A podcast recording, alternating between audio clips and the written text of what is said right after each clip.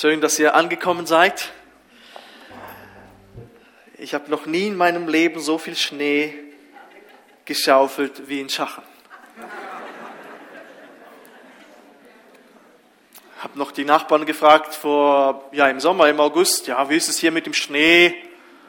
So, ja es gibt schon, aber mach dir keine Sorgen. Ich dachte, hui, hui, hui, also Gut, jetzt hat auch der Vermieter gesagt, das ist recht ungewöhnlich, dass so viel aufs Mal und doch dann über eine Strecke, Zeitstrecke so viel fällt. Heute wieder eine Stunde. mindestens eine Stunde und dabei war es so schwer. Schön, dass ihr da seid. Und äh, heute etwas früher. Wir haben heute die wunderbare Gelegenheit, jemanden zu segnen. Das ist Megan, Megan Rödlisberger. Darf ich Tanja, Silas und Gotti und Götti nach vorne bitten? Oh, da kommt sie.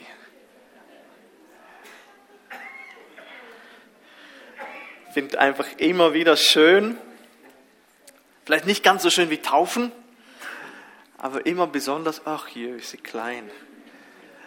Unglaublich. Kindersegnung ist ähm, eine Tradition, die es wahrscheinlich seit es Freikirchen gibt, gibt und zum, und schön aus vielerlei Hinsicht, aber äh, wir sehen erstens wunderbare Kinder hier vorne, die meistens nicht weinen. aber es passiert manchmal auch. Dann sehen wir glückliche Eltern, dann Gotti Götti. Und überall lächelnde Gesichter. Oder? Das ist gut. Kindersegnung ist wirklich etwas Schönes und Anerkennung auch von dem, dass wirklich ein Kind ein Geschenk Gottes ist. Uns ist allen bewusst, dass diese Megan, die heute hier vorne auf der Bühne ist, ein Segen, ein Geschenk Gottes ist. Und unsere Kindersegnung ist etwas, zum einen, wir werden für sie beten. Und das ist eine, eine, einen Segen für sie. Aber es ist auch, auch gleichzeitig auch ein Ausdruck der Eltern. Bitte nicht mich anbeten, gell? Das ist nicht gut. Das ist wirklich auch ein Ausdruck der Eltern, die Kinder im Glauben erziehen zu wollen. Und wir erbitten zwar den Segen, aber das verpflichtet auch wirklich zu konkretem Handeln seitens der Eltern. Und hier werden also die Eltern, aber auch die Gemeinde in die Pflicht genommen, Teil von diesem Segen zu sein. Wir tun nicht einfach nur den, den Segen aufs Kind werfen, sondern wir, wir drücken damit auch aus, wir sind, wir sind da für dieses Kind nicht nur die Eltern, Silas und Tanja, sondern auch wir als Gemeinde. Und, und was hier stattfindet, ist für Megan wichtig, aber gleichzeitig auch für die Gemeinde und für, für dich, Silas, auch für dich, Tanja, und auch für euch. Und für euch Jungs. Es geht darum, dass Megan aufwachsen kann und Jesus durch uns, durch euch vor allem, die Eltern kennenlernt und dann selbst für andere ein Segen sein darf. Und das ist ein, einerseits großes Privileg, aber auch eine große Verantwortung. Und es ist etwas Schönes, aber wirklich auch etwas sehr Verantwortungsvolles. Und darum brauchen wir diesen Segen. Darum brauchen wir diesen Segen. Megan, ich habe gegoogelt, jetzt können mich die Eltern korrigieren, kommt aus dem Walisischen, also Wikipedia. Und wird als Kurzform von Margarete begriffen, was ursprünglich aus dem Griechischen stammt und Perle bedeutet ja, oh, Perle, das ist eine kleine Perle da. Und, und wir wollen diese kleine Perle segnen. Und, und zunächst möchte ich noch den, den Vers vorlesen, den ich ausgesucht habe für dich, Megan. Ja, ist halt noch eine Nuki da. Aus dem Predigerbuch, Kapitel 12, Vers 1. Und denke an deinen Schöpfer in den Tagen deiner Jugendzeit, bevor die Tage des Übels kommen und die Jahre herannahen, von denen du sagen wirst, ich habe keinen Gefallen an ihnen. Und ja, wir beten jetzt für Sie. Darf ich euch bitten, aufzustehen? Ich versuche Sie auf den Arm zu nehmen. Darf man? Oh, so leicht. Der Schnee war viel schwerer. Ja, Herr Jesus, wir wollen uns eins machen und Megan unter deinen Schutz stellen und unter deinen Segen. Wir danken dir, dass viele Engel sie bewachen, dass du deine Hand über ihr haltest und wir danken, dürfen wissen, dass ähm, zu jedem Augen, in jedem Augenblick ihres Lebens du da bist und du sie beschützt, bewahrst und sie segnen wirst. Herr Jesus. Danke dir, dass sie aufwachsen darf mit Eltern, die, die dich kennen und die Megan auch viel von dir erzählen dürfen. Das ist ein Privileg und auch eine hohe Verantwortung. Ich segne auch ähm, Tanja und Silas, dass sie wirklich äh, ihr, der Megan, den Weg zu dir zeigen, dass sie dich kennenlernen darf. Und wenn sie dann groß wird, dass sie sich weiterhin für den Weg mit dir entscheidet. Ja, Amen, Megan. Amen. Amen. ist gut. Be blessed. Das ist auch noch für euch. Danke. Wir können wieder Platz nehmen. Ist gut. Ja, bitte, Gottes Segen euch. Hey. Ciao.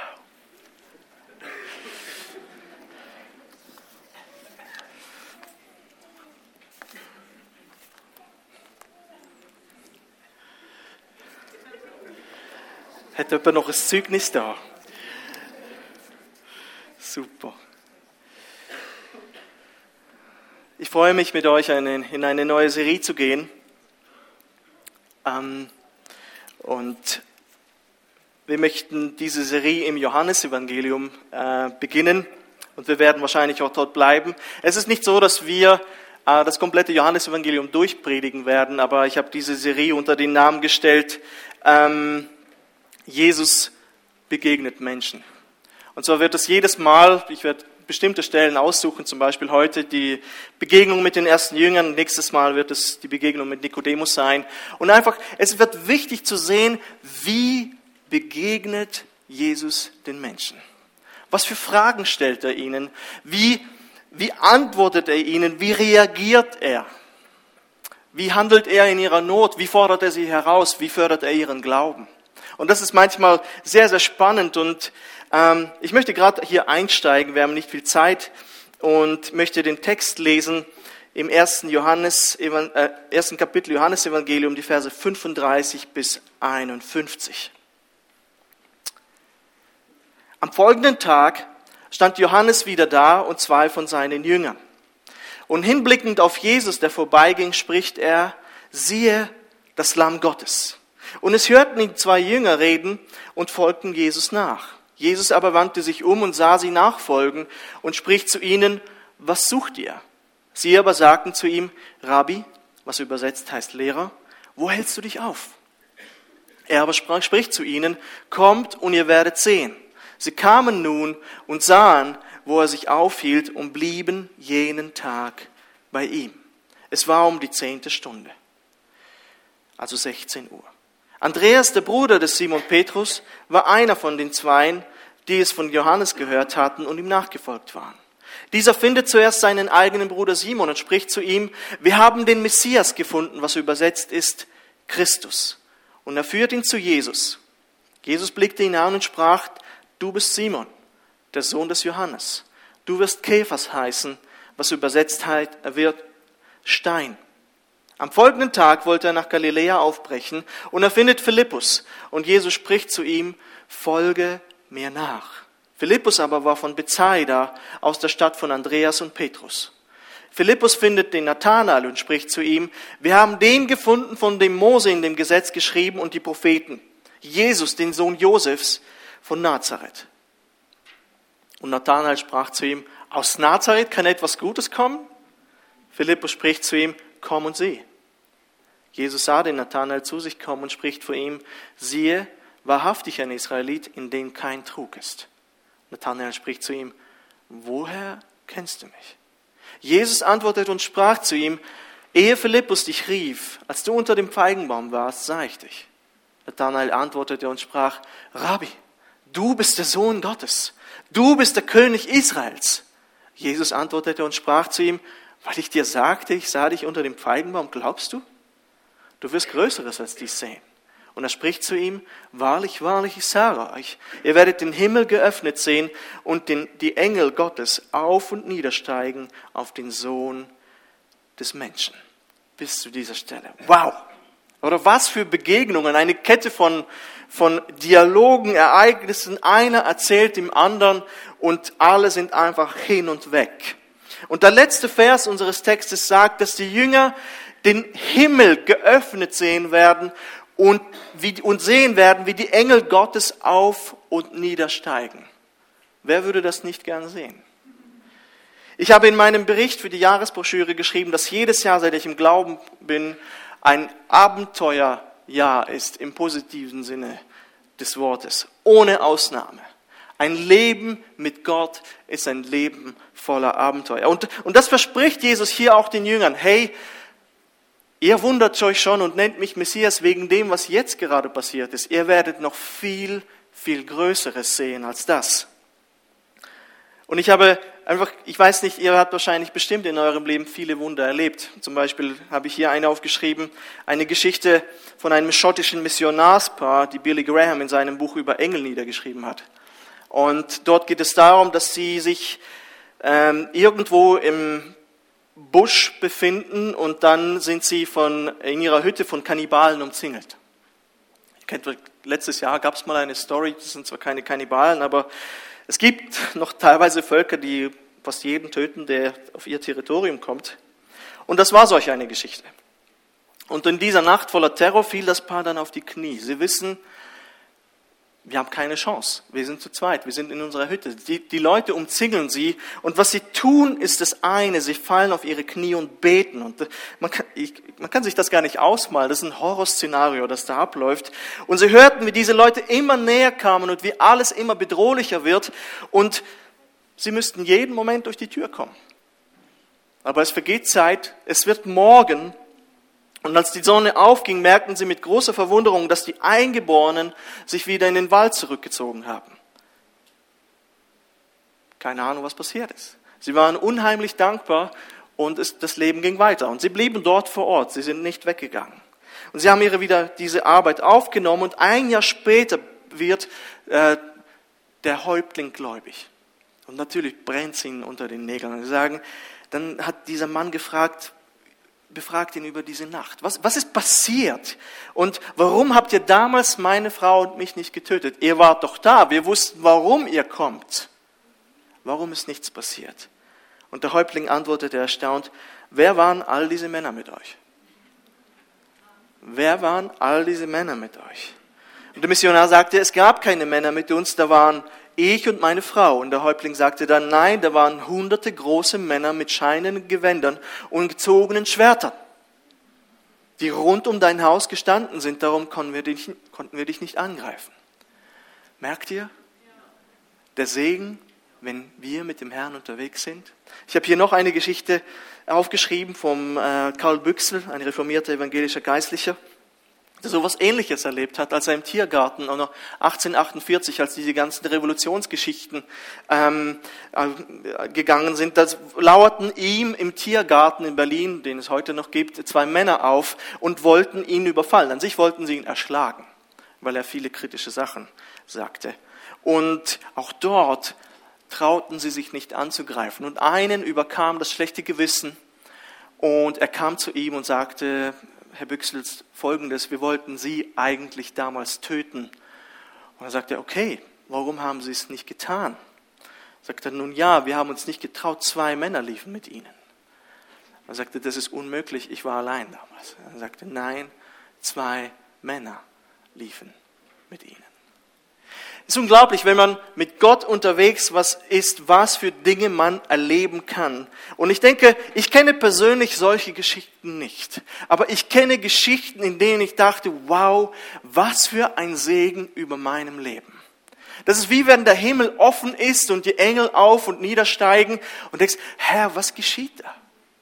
Ich weiß nicht, ob ihr diese Momente kennt. Ich bin keinen Engeln begegnet, aber ich, ich muss sagen, alles hat sich verändert, als Jesus in mein Leben hineingekommen ist. Einfach alles. Alles. Und in diesem Leben von diesen Jüngern verändert sich einfach alles. Ihr werdet noch viel größere Dinge sehen als das, was ihr jetzt schon erlebt habt bei eurer Berufung. Amen. Ja. Geschichte, die wir hier haben, ist recht unkompliziert. Johannes der Täufer zeigt seinen Jüngern Jesus. Sie verlassen ihn und folgen Jesus nach. So einfach geht es keine Bürokratie. Ich weiß nicht, ob Johannes selber gestaunt hat. Einer von ihnen ist Andreas, holt seinen Bruder Petrus, der sich auch anschließt. Dann gehen sie zu Philippus, der auch nachfolgt und dann Nathanael holt. Und der wichtige Punkt hier ist, warum sie Jesus nachfolgen. Warum folgen sie Jesus nach? Sie kannten nicht, ihn nicht und man lässt nicht so schnell sich auf einen Fremden ein. Stellt euch vor, ihr würdet zu jemandem in Coop gehen und sagen, folge mir nach. Ja, dann könnt ihr euch vorstellen, was dann kommt.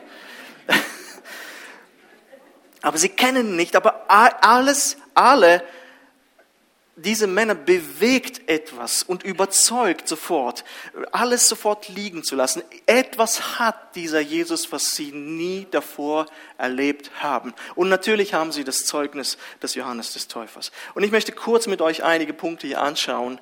Das erste ist das, was Johannes sagt. Jesus ist das Lamm Gottes.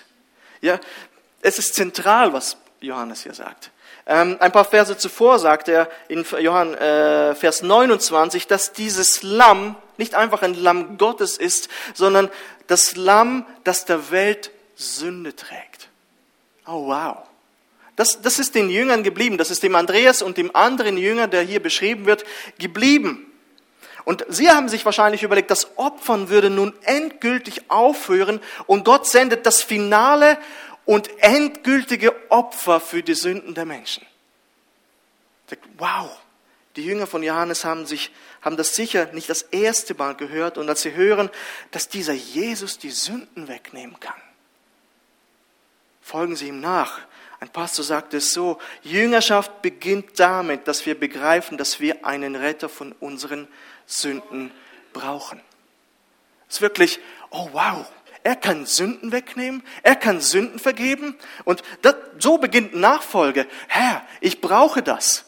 Es ist wirklich eine Einsicht, wow, ich bin Sünder und er trägt meine Sünde. Und diese Einsicht und dann sich wirklich auf diese Vergebung verlassen, das ist der Anfang von Jüngerschaft. Wir folgen Jesus nicht nach, weil wir wahnsinnige Helden sind. Das wäre cool. Wir folgen ihm nach, weil wir Schutz brauchen. Amen, Mai. Ja, wir, wir brauchen Schutz. Schafe brauchen einen Hirten, sonst können sie nicht beschützt werden. Und unsere Sünden müssen vergeben werden. Wir sind schwach und er ist stark. Wir vermasseln es und er bringt es wieder in Ordnung. Wir sind hungrig und er ist unser Brot. Wir sind durstig und er ist unser lebendiges Wasser. Das ist Jesus. Er ist gut und wir nicht. Wir verwechseln manchmal uns mit Jesus. Wir sind nicht gut aber Jesus ist es. Und wenn wir dann diese Vergebung von Sünden haben, dann können wir gerecht vor Gott stehen. Das haben die Jünger sicher damals, alles, was Jesus sagte und alles, was Johannes sagte, das ist das Lamm, das der Welt Sünde trägt. Oh wow, er kann Sünden wegnehmen. Die haben aber die Tragweite noch gar nicht verstanden. Die gerecht vor dem äh, himmlischen Vater stehen können, das ist das, was wir brauchen. Und wir brauchen dieses Lamm, das unsere Sünde trägt. Und vielleicht hörst du das das erste Mal. Vielleicht bist du das erste Mal in diesem Gottesdienst. Und du musst es unbedingt wissen. Sein Leben wurde geopfert für dich. Sein Leben wurde geopfert für dich und für mich. Damit jedes Hindernis aus dem Weg ist und du mit Gott versöhnt sein kannst. Und der Grund, warum diese zwei Jünger des Johannes Jesus nachgefolgt sind, ist einfach, Jesus nimmt die Sünde weg. Er trägt die Sünde. Und auch heute ist diese unverdiente Möglichkeit noch vorhanden. Verrückt an sich, wie lange diese Zeit geht. Und immer noch können sich Menschen bekehren. Immer noch können Menschen Jesus finden. Und auch du kannst heute Vergebung empfangen. Sie ist nicht aufgezwungen, sie ist freiwillig. Jemand, ich bin, ähm, ich habe äh, die äh, Abdankung meines Großvaters gehabt und dann habe ich darüber erzählt, dass wir Vergebung brauchen und dann sagte, halt, aber ist es nicht so, dass das Lamm Gottes alle Sünde trägt? Das hat mein Pfarrer mir immer gesagt. Er sagt, ja, richtig. Er ist bereit, er trägt die Sünde. Aber er, er, er zwingt dich nicht auf, die Vergebung aufzunehmen. Du musst wirklich merken, dass du diese Vergebung brauchst und dann auch demütigen und sagen, Herr, ich bin ein Versager. Ich bin ein Sünder, ich bin eine Sünderin und ich brauche dich. Und dann auch muss ein Herrschaftswechsel in deinem Leben stattfinden. Diese, dieses Lamm Gottes muss auch dein Herr werden. Oh, wow, habe ich noch nie gehört. Sag, Halleluja, schön, dass du da bist. Jesus gibt uns eine geistliche Sicht. Jesus bemerkt hier, dass diese zwei Jünger ihm nachfolgen. Und der erste ist Andreas. Das steht auch hier im Text. Und man geht davon aus, dass der zweite Johannes selbst ist. Johannes erwähnt sich nie selbst. Er sagt, der Jünger, den Jesus lieb hatte. Es ist ein bisschen Spekulation, aber viele Kommentare sagen, es sieht nach Johannes hier aus. Und, und sicher wissen wir es nicht, aber er, er fragte sie, was sie suchen. Wo hältst du dich auf, Rabbi? Und er sagt, kommt und seht. Und so bleiben sie bei ihm ab circa 16 Uhr für den ganzen Tag. Also sie haben noch relativ viel Zeit gehabt. Ähm, das heißt, um die zehnte Stunde, wenn man, man hat den Tag ab 6 Uhr morgens gezählt, die zehnte Stunde 16 Uhr. Und ich denke am Anfang, was, was wollten die Jünger? Die wollten einfach mal sehen, okay, Johannes erzählt uns von diesem Jesus, das ist das Lamm Gottes, das der äh, Welt Sünde trägt. Wahrscheinlich zu schnell für die Übersetzung. Aber Jesus, sie wollten zunächst sehen, wo Jesus ist. Wo ist dieser Jesus? Und, aber Jesus hatte hier auch einen tieferen Sinn. Also ich kann mir vorstellen, kommt und seht. So im Fall, ihr werdet sehen. Wenn ihr mir wirklich nachfolgen werdet, werdet ihr geistliche Wahrheit erkennen. Ihr bekommt eine geistliche Sicht auf Dinge. Und, und sie verbringen viel Zeit mit diesem Jesus. Und wir sehen in den nächsten Versen, dass was sie gehört und gesehen haben, gereicht hat. Sie sind vollkommen überzeugt. Hey, im Fall, wir haben den gefunden, von dem die Propheten und die Schriften gesagt haben. Ich glaube, wir haben den Messias gefunden. Warum? Das Gespräch mit Jesus verändert sie. Und sie sind vollkommen überzeugt und laufen raus und finden ihren Bruder und finden die anderen Jünger und erzählen es dem Philippus und dem Nathanael und so weiter. Er ändert unsere geistliche Sicht. Er muss, äh, dieser Andreas, er muss so beeindruckt gewesen sein, dass er ihn sofort aufsucht und davon erzählt, dass sie den Messias gefunden haben. Zunächst haben sie nur wissen wollen, wo Jesus sich befindet. Aber dann passiert etwas und auch ihre geistlichen Augen werden aufgetan. Das ist wichtig. Ich weiß nicht, kennt ihr die Geschichte äh, vom Blindgeborenen im Johannes 9, wo es wirklich diese geistliche Veränderung genau beobachtet werden kann. Am Anfang heilt ihn Jesus, ohne dass er überhaupt irgendeinen Glauben bezeugen musste. Jesus kommt und heilt ihn und dieser Mann wird sehend, der blind geboren war. Der Blindgeborene hatte keine Ahnung, wer das war. Und die Pharisäer und all die Menschen sehen, wow, dieser Mensch ist sehend. Und das Erste, was sie ihn fragen, sagt er, wer war das? Wer war das? Und er sagt, der Mensch, der Jesus heißt, hat ihn geheilt. Der Mensch, der Jesus heißt. Und dann merkt er, dass diese Menschen, die dort stehen und vor allem die Pharisäer, Jesus feindlich gesinnt sind. Und irgendwas verändert sich in ihm. Irgendwas tut sich. Und dann sagt er, kurze Zeit später sagt er schon, was glaubst du, wer er ist? Und dann sagt er, nicht mehr, ich glaube, dieser Mensch Jesus, sondern er sagt, ich glaube, dass er ein Prophet ist. Und schon ist er mitten in der Diskussion mit den Pharisäern und fängt Jesus an zu verteidigen und sagt, ihr könnt nicht so über ihn reden. Das ist ein besonderer Mann. Fängt Jesus an zu verteidigen und als er Jesus wieder sieht und mit ihm spricht, fällt er vor ihm nieder und betet ihn an. Ihr merkt ihr die Veränderung? Der Mensch, der Jesus heißt, ich glaube, dass er ein Prophet ist, ich falle hin und bete dich an. Ich glaube, die Begegnung mit Jesus ist einfach das bricht einfach alles. Jesus verändert unser Herz. Du bist nie wieder dasselbe. Die Bibel spricht hier von Wiedergeburt. Das Wort Wiedergeburt finden wir nicht im Neuen Testament. Aber diese innere Veränderung, diese neue Sicht auf geistliche Wahrheit, auf geistliche Dinge, auf die Dinge der Welt, und wir werden beim Nikodemus vor allem das sehen. Übernächste Woche. Er war blind, dieser Blindgeborene, körperlich. Er war aber auch geistlich blind und er wird sehend körperlich und er wird sehend geistlich. Wow, das ist das, was Jesus tut. Er öffnet uns die Augen. Er öffnet uns die Augen und gibt uns eine geistliche Sicht für Dinge. Das dritte ist, Jesus verändert unsere Identität. Jesus hat die Autorität, unsere Identität zu verändern. In Vers 42 passiert Folgendes. Und er, Andreas, führte ihn, Simon, also dem baldigen Petrus, zu Jesus. Jesus blickte ihn an und sprach, du bist Simon, der Sohn des Johannes, du wirst Käfers heißen, was übersetzt wird Stein. Wir wissen nicht, warum Jesus Simons Name zu Käfers aramäisch Kephas, also eigentlich heißt es Käfer. Und damit es griechisch klingt, hat Johannes ein S hinzugefügt, Kephas. Änderte, und was, und was auf Griechisch Petrus heißt und was wiederum auch wiederum Stein heißt. Wir finden auch keine Erklärung Matthäus 16, warum er der Felsen ist, auf dem Jesus die Gemeinde bauen wird. Aber das ist auch nicht der Punkt hier. Der Punkt hier ist, dass Jesus die Autorität besitzt, unser Schicksal so zu bestimmen, wie es ihm gefällt. Er sagt, du wirst das und das erleben und das und das wird in deinem Leben passieren und das wird gut sein. Und du sagst nur, okay, ist gut, Herr. Wir wissen manchmal nicht, was der Herr mit uns vorhat, aber ähm, es ist schon erstaunlich manchmal, was wir erleben. Und ich lasse mich gern darauf ein. Ich lasse gern mich darauf ein. Als ich zum Glauben gekommen bin 2002, also kurz vor meinem Studium, ich wollte immer Lehrer werden. Und sobald wir uns bekehrt haben, habe ich gemerkt, dann irgendwann mitten in meinem Studium, es wird wohl Richtung vollzeitlicher Dienst in der Gemeinde gehen. Ich konnte mich gar nicht wehren. Ich spürte diese Last, prophetische Worte kamen und Menschen, Pastoren, die uns nicht kannten, kamen. Ihr habt einen Ruf zum vollzeitlichen Dienst und du stehst nur da, alles klar. Okay. Und Geschwister aus der Gemeinde kommen und sagen, das ist wohl euer Weg und das wird passieren. Ich sage, oh wow, Herr, okay. Kann, ich, kann man sich dagegen wehren? Ist schwierig manchmal, oder? Ich weiß es nicht. Ich konnte mich nicht wehren und das war absolut auch vom Herrn gewollt. Und ich wusste, Herr, wenn du das willst, wenn das meine Identität ist, dann werde ich mich voll da reingeben. Ich werde all diesen Ärger mir antun.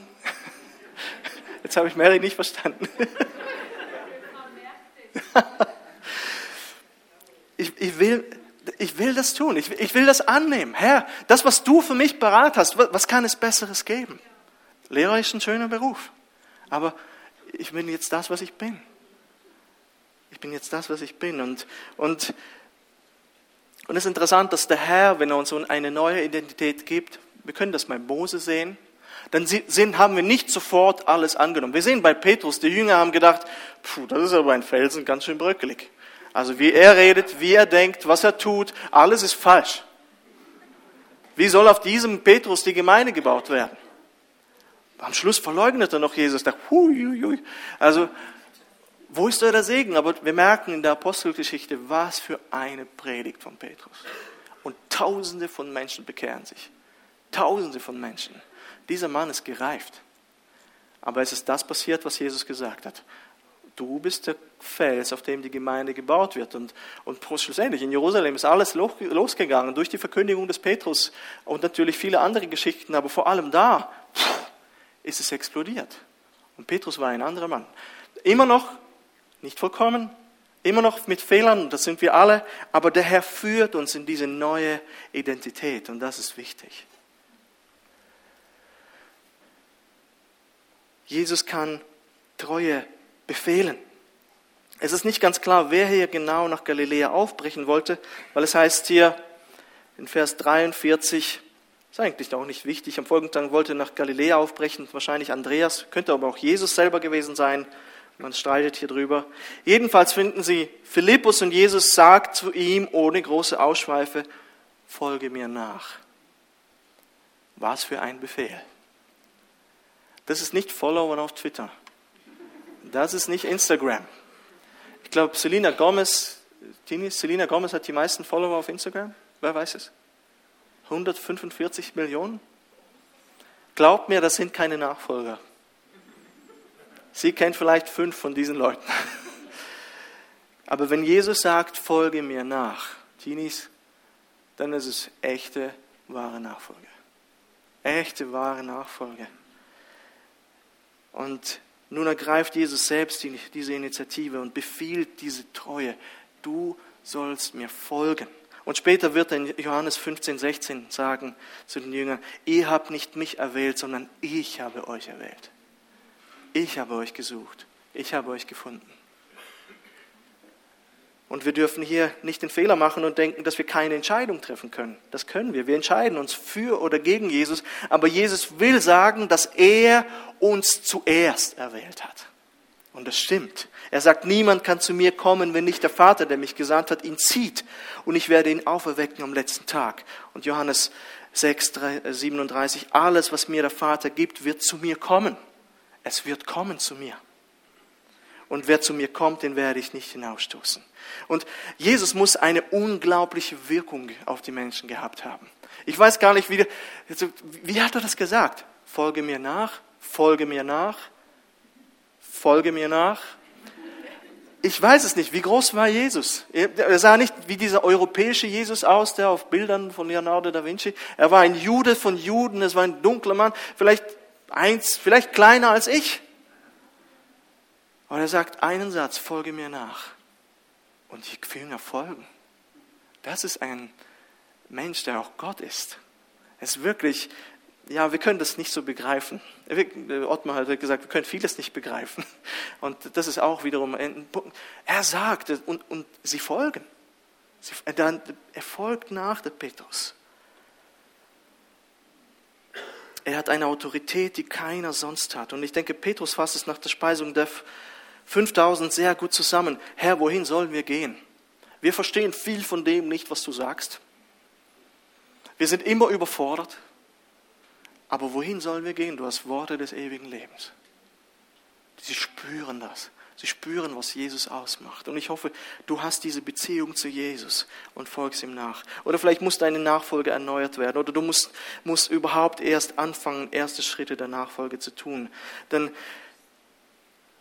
wenn du ihm nachfolgst, wirst du sehen, wie die Engel auf und absteigen. Du wirst Wunder erleben in deinem Leben wie noch nie zuvor. Und fünftens und letztens, Jesus kennt uns in und auswendig. Wir lesen das nicht alles. Ich fasse zusammen. Wir wissen über Nathanael so gut wie gar nichts. Also an sich alles, was wir über Nathanael, ich habe gesucht überall, über Nathanael wissen wir das, was hier steht. Und sonst wird er nur erwähnt als Jünger, irgendwo in der Liste und hier, also es gibt ihn noch, er atmet, er lebt, sonst wissen wir über Nathanael gar nichts. Und Jesus sieht, wie Nathanael auf ihn zugeht und sagt dann, siehe wahrhaftig, Vers 47, ein Israelit, in dem kein Trug ist. Und die Reaktion von Nathanael ist interessant. Woher kennst du mich? Ist interessant, er sagt, hey, du übertreibst, sondern er sagt, Jesus hat den Schwarze getroffen. Jesus hat den Schwarze getroffen und dann legt Jesus nach, ehe Philippus dich rief, Vers 48, als du unter dem Feigenbaum warst, sah ich dich. Wir können also festhalten, Jesus weiß alles. Jesus weiß alles. Er weiß, was äußerlich vor sich geht. Er saß unter dem Feigenbaum. Und er weiß, was innerlich vor sich geht. Du bist ein Mann ohne Trug. Wow. Jesus weiß einfach alles. Er kennt alles. Er kennt mich, er kennt dich. Und Nathanael ist geschockt. Rabbi, du bist der Sohn Gottes. Du bist der König Israels. Ich denke manchmal, es ist so gut zu wissen, dass Jesus genau weiß, wie es mir geht. Jesus weiß, wie es mir geht. Der König Israels und der Sohn Gottes erkennt unseren Zustand innerlich und äußerlich. Wenn du mit Sünde zu kämpfen hast und niemand weiß, was es ist und du fühlst dich allein in dem, Jesus weiß. Jesus weiß. Wenn du mit Süchten zu kämpfen hast, Jesus weiß um dein Problem. Wenn du irgendwo im Wald hinfällst und niemand hört dich schreien, Jesus weiß. Jesus sieht. Du und ich werden nie in eine Situation geraten, die Jesus nicht bereits überblickt. Im Weltall niemand, hört dich niemand schreien, Jesus schon. Jesus hört dich schreien im Weltall. Wobei ich habe gehört, man kann gut hören. Aber ja. Es wird keine Lebensphase geben, wo du von Jesus vernachlässigt wärst und, oder er nicht verstehen würde, was in deinem Leben passiert. Selbst wenn du denkst, dass du allein bist und Feinde um dich herum sind. Denkt ihr an die Hütte? bist du nicht allein. Bist du nicht allein. Erinnert euch an diese Beispiele vom Beginn. Gott weiß um alles und das ist einfach nur gut und eine Gnade. Ich habe noch diese Woche gedacht, wie wichtig es ist, dass wir Menschen an unserer Seite haben, die uns verstehen. Ich habe über vieles nachgedacht und, und, und bin irgendwo da in meinen Gedanken gefangen gewesen und dann habe ich einfach Eva kurz angerufen. Ich wusste, ich rufe sie an und sie beruhigt mich. Ich habe gehofft zumindest. Und ähm, äh, ich habe ich hab sie angerufen und habe einfach nur kurz einfach über mein Leid und meine Gedanken und meine Last oder was auch immer mit ihr ausgetauscht und sie hat innerhalb von drei, vier Sätzen mir absolute Ruhe gegeben. Mir absolute Ruhe gegeben und das hat enorm geholfen. Aber wie viel mehr kann Jesus tun? Wenn du den Namen Jesu anrufst, er wird antworten. Ich, ich erinnere mich an ähm, Wilhelm Busch, ist das, oder? Jesus unser Schicksal. Und wo er im KZ sitzt und, und plötzlich schreit irgendjemand irgendwo, ich weiß nicht, vor Schmerz oder vor, vor Grauen oder was auch immer und überall ist so eine Unruhe und einfach eine Angst und er sagt einfach nur dieses eine Wort, Jesus, Jesus, Jesus, Jesus. Und es kehrt Ruhe ein geht Ruhe ein auf sein Herz und er, er, er weiß, wie er uns beruhigen kann. Er kennt dich in- und auswendig und er kennt mich noch besser, eben als Eva es je kann und ich persönlich und wir beide zusammen und das tut gut zu wissen. Erstens, wir haben Geschwister und Familie da, die für uns sorgen, aber Jesus weiß viel mehr über dich. Rufe ihn an in der Not und rufe ihn an in der Freude. Pflege die Beziehung zu ihm. Und interessant, er sieht hier die Aufrichtigkeit von Nathanael, als er über Nazareth, aus Nazareth kann etwas Gutes kommen. Jesus sieht, dass er echt und aufrichtig ist. Und wahrscheinlich war Jesus gar nicht, nicht einverstanden damit. ist interessant. Er sagt nichts und tadelt ihn nicht dafür. Ja. Und nun sagt ihm Jesus, wahrlich, wahrlich, ich sage euch, ihr werdet den Himmel geöffnet sehen und die Engel Gottes auf und niedersteigen auf den Sohn des Menschen. Große Dinge werden passieren in deinem Leben, wenn du mit Jesus unterwegs bist. Vielleicht wirst du nie einen Engel sehen. Vielleicht hast du schon einen Engel bei dir zu Hause gehabt. Wer weiß, manche Menschen, steht in der Bibel, haben Engel beherbergt, ohne es zu wissen. Du wirst sogar noch mehr erleben als das, was bisher passiert ist. Und das, was Jesus sagt, ist eine klare Anlehnung an 1. Mose 28, wo Jakob diese Himmelsleiter über ihm hatte. Und die Jünger haben sofort gedacht, und er dachte, glaub mir, das ist viel mehr als Jakob hier. Es ist viel mehr. Mit mir unterwegs zu sein, ist viel mehr als der Segen, den Jakob erfahren hat. Nathanael hat also einen doppelten Segen hier erfahren. Zum einen hat er den Retter kennengelernt und zum anderen jemanden, der ihn in und auswendig kennt. Ich möchte beten. Vielleicht ist für jemand bedrohlich zu wissen, dass jemand mich in und auswendig kennt. Sagen, oh, ich will eigentlich nicht, dass jemand das weiß, was in meinem Leben passiert ist und was gewesen ist. Aber glaub mir, Jesus ist nicht derjenige, der kommt und dich zusammenhaut, sondern er versteht. Er will als Lamm Gottes deine Schuld von dir nehmen. Er möchte deine Last nehmen. Er möchte dir vergeben. Und er hat keine Angst vor deiner Sünde, deiner Vergangenheit oder deinem Scheitern. Schau auf die Jünger, er hat lauter Versager berufen. Wir sind alle Versager. Aber Versager, die Vergebung erfahren haben. Und du kannst auch einer sein, eine sein, die Vergebung erfahren hat, egal was für Sünden in deinem Leben sind. Danke, Jesus. Danke dir für das Angebot und danke dir, dass du uns so wunderbar kennst. Und danke dir, dass wir dich kennen dürfen. Und danke dir, dass du uns einlädst, deinen Nachfolger, deine Nachfolgerin, dein Nachfolger zu sein. Amen. Amen. Wir wollen nun das Abendmahl zu uns nehmen und darf ich die Geschwister nach vorne bitten, die für zum Austeilen des Abendmahls bestimmt sind.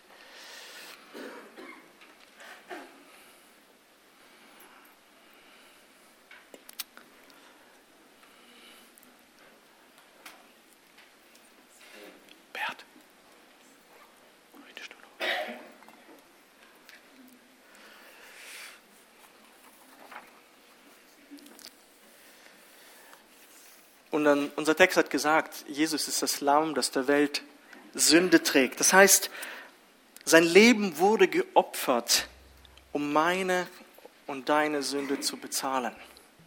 Und wirklich für ein für alle Mal, damit jedes Hindernis, das zwischen Gott und dir und mir gestanden ist, entfernt werden konnte. Es steht nichts mehr zwischen uns. Es ist wirklich Vergebung, wie mich ja gezeigt hat, mir, äh, die meine Sünde ist auf Jesus übergegangen und seine Gerechtigkeit ist mir zugesprochen worden, wie er in seiner Predigt gesagt hat. Und er ist nicht nur das Lamm Gottes. In diesem Text, den wir angeschaut haben, ist er ein Lehrer, ein Rabbi, Christus oder der Gesalbte, derjenige, von dem Mose in dem Gesetz geschrieben und die Propheten haben, geschrieben haben. Er ist der Sohn Gottes. Er ist der König Israels. Er ist der Menschensohn. Ich denke, wow, wie viele Titel, Herr. Wie viel Erhabenheit, wie viel Ehre, wie viel Herrlichkeit und gleichzeitig immer noch so viel Demut. So viel Demut. Wir haben Vergebung der Sünden durch sein Blut, weil er sich für uns geopfert hat. Wir haben eine neue geistliche Sicht auf die Dinge des Lebens bekommen. Wir haben eine neue Identität und dürfen eine Rolle im Reich Gottes spielen. Wir haben die Möglichkeit, Jesus treu zu folgen, weil er uns kennt. Und wir dürfen ihn persönlich kennen und persönlich von ihm erkannt und gerufen werden. Wir dürfen Wunder erleben. Und ich denke, wenn wir uns erinnern mit dem Abendmahl, dann können wir einfach nur Danke sagen. Herr, danke. Danke für das, was du getan hast.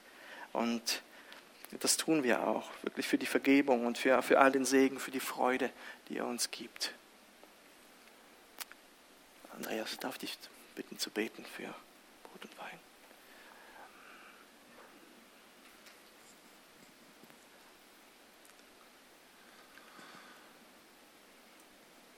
Ja, Herr Jesus, es ist wirklich so. Es ist da fehlen immer die Worte, das zu beschreiben, wenn man versucht zu verstehen, was du für mich, für uns alle tun hast. Aber eins tut es, es weckt die Sehnsucht immer mehr, die irgendwie zu ergreifen, zu erleben und mehr von dem zu wollen. Herr, und in diesem Sinn möchte ich heute Morgen das Abendmahl nehmen, als Zeichen von der Verbundenheit, als Zeichen von der Entscheidung. Ich will mehr von dir, ich will näher an dir sein. Ich will mehr aus dieser Beziehung, aus, aus dieser Verbindung mit dir herausleben.